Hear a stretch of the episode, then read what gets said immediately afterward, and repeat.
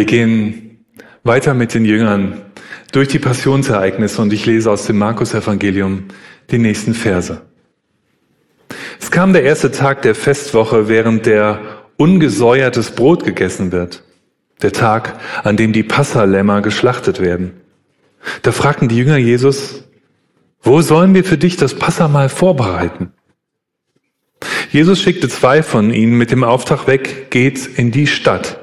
Dort werdet ihr einen Mann treffen, der einen Wasserkrug trägt. Folgt ihm, bis er in ein Haus hineingeht und sagt dem Hausherrn dort, unser Lehrer lässt fragen, welchen Raum kannst du mir zur Verfügung stellen, dass ich dort mit meinen Jüngern das Passamal feiere? Dann wird er euch ein großes Zimmer im Obergeschoss zeigen, das mit Polstern ausgestattet und schon zur Feier hergerichtet ist. Dort bereitet alles für uns vor.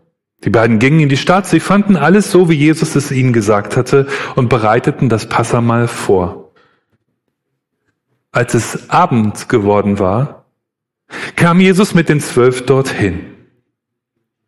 Während der Mahlzeit sagte er, ich versichere euch, einer von euch wird mich verraten.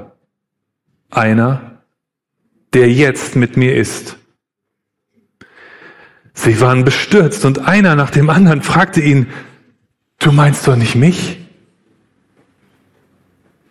Jesus antwortete, einer von euch wird es tun, einer, der sein Brot mit mir in dieselbe Schüssel taucht. Der Menschensohn muss zwar sterben, wie es in den heiligen Schriften angekündigt ist, aber wehe dem Menschen, der den Menschensohn verrät. Es wäre besser, dass er nie geboren wäre. Während der Mahlzeit nahm Jesus ein Brot, sprach das Segensgebet darüber, brach es in Stücke und gab es ihnen mit den Worten, nehmt. Das ist mein Leib. Da nahm er den Becher, sprach darüber das Dankgebet gab ihnen auch den und alle tranken daraus. Dabei sagte er zu ihnen, das ist mein Blut, das für alle Menschen vergossen wird. Mit ihm wird der Bund in Kraft gesetzt, den Gott jetzt mit allen Menschen schließt. Ich sage euch, ich werde keinen Wein mehr trinken, bis ich ihn neu trinken werde an dem Tag, an dem Gott sein Werk vollendet hat. Dann sangen sie Dankpsalmen und gingen hinaus zum Ölberg.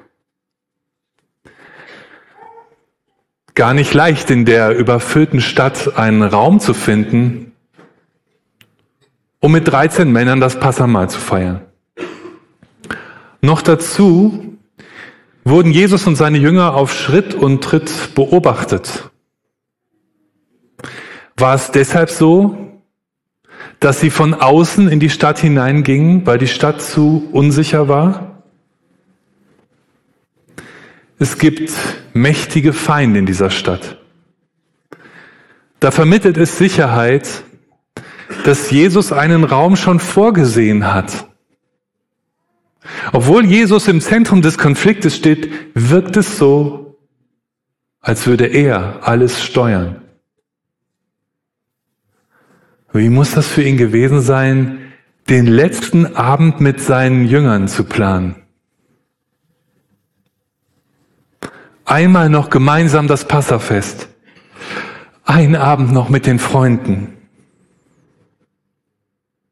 Doch der Konflikt um ihn tobt nicht nur in der Stadt. Er ist schon im engsten Kreis. Es gibt keinen letzten feierlichen Abend einer von euch wird mich verraten.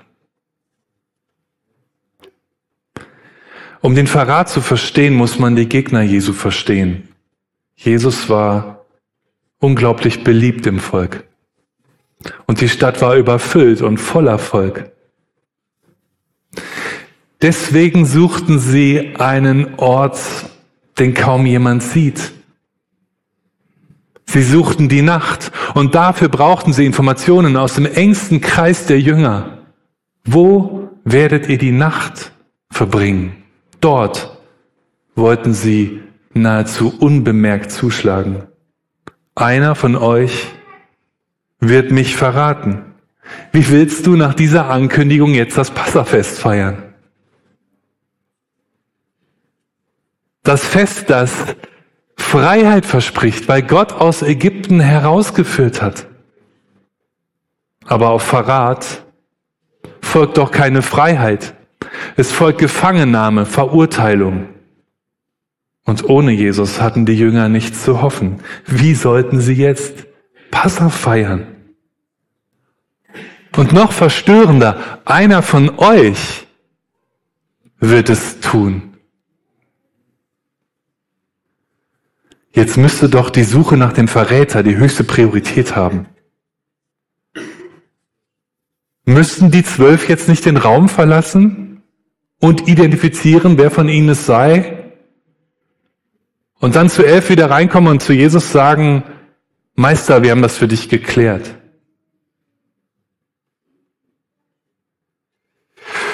Oder haben die Jünger genau das bei Jesus gelernt? Die Fehler nicht bei den anderen zu suchen. In abgrundtiefem Erschrecken fragt jeder von ihnen, doch nicht etwa ich, Herr?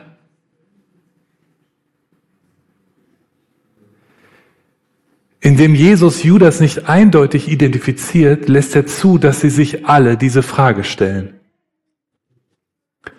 Und ich finde diese Frage beeindruckend ehrlich. Lernen wir nicht in dieser Welt genau das Gegenteil zu sagen, ich doch nicht? Und immer nur das zuzugeben, was die Staatsanwaltschaft oder die Eltern sowieso schon weiß? Beeindruckend ehrlich. Andererseits erschreckt es mich, dass tatsächlich jeder von ihnen es für möglich hält, dass er den Meister verrät. Ist hier nicht die ganze Jesusbewegung auf ihrem Tiefpunkt? In dem Moment, wo kein einziger Jünger ausschließen kann, dass er den Herrn verrät an die Feinde? Auch Judas fragt wie alle anderen, doch nicht ich, Herr? Dabei hatte er gerade den Deal mit den Feinden gemacht. Spielt er jetzt hier nur den Ahnungslosen? Oder tobt auch in ihm noch der Kampf, ob er die Intrige wirklich durchzieht bis zuletzt? Zwölf Jünger und zwölfmal die Frage, doch nicht ich, Herr? Am Karfreitag sind auch wir herausgefordert, diese Frage für uns zu hören. Sie auch uns zu stellen. Kann Jesus sich auf mich und auf dich verlassen, wenn es darauf ankommt? Oder müssen auch wir fragen, doch nicht ich, Herr? Jesus wusste zu diesem Zeitpunkt schon, dass sie alle weglaufen würden. Und dennoch bleibt er bei ihnen. Warum bleibt er bei ihnen? Warum feiert er noch mit ihnen? Warum bleibt er bei uns? Und warum feiert er noch mit uns? Jesus bricht genau mit diesen zwölf Jüngern das Brot.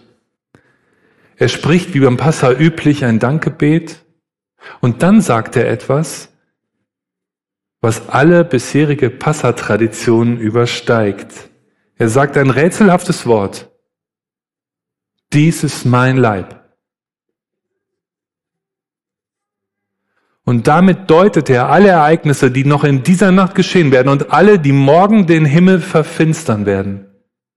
Dies ist mein Leib für euch.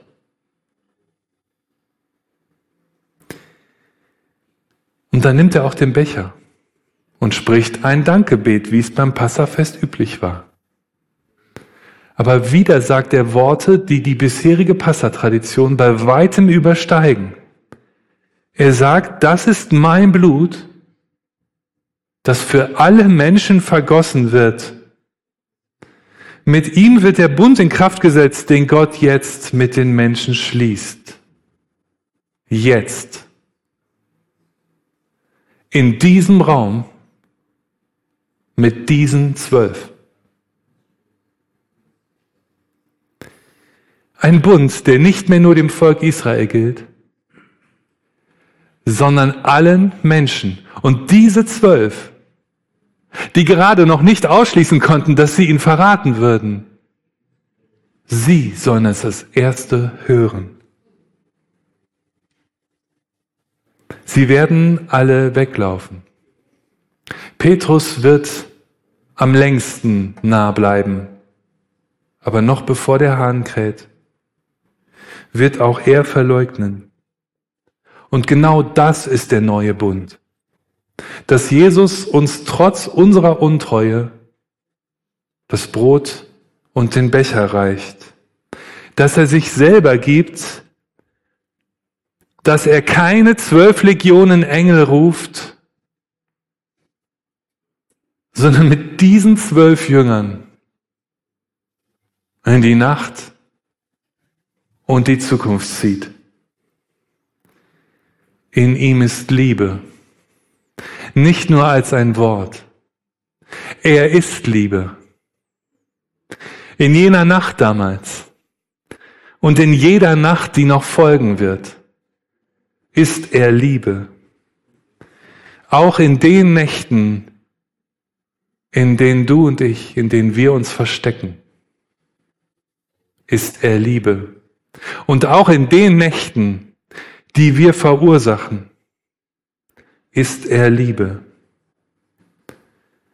Selbst in dieser letzten Nacht wirkt er so souverän und sagt voraus, ich werde kein Wein mehr trinken, bis ich ihn neu trinken werde an dem Tag, an dem Gott sein Werk vollendet hat.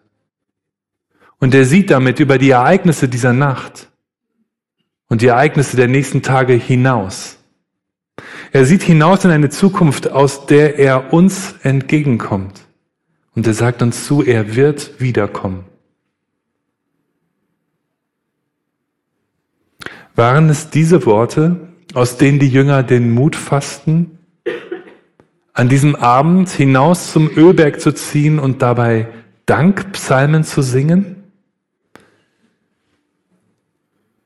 Was muss das für eine Stimmung gewesen sein nach diesem verstörenden Mal, in dem der Verrat angekündigt wurde? Und wie kam es dazu, dass sie miteinander die Nacht ziehen konnten und Dankpsalmen singen konnten? Irgendetwas während dieser Passafeier muss ihnen Mut gemacht haben. Und vielleicht war es einfach seine Gegenwart. Er war ja immer noch, immer noch bei ihnen. Und so zogen sie der Nacht entgegen, Jesus und diese zwölf, denen er gesagt hatte, dies ist mein Leib für euch gegeben. Amen.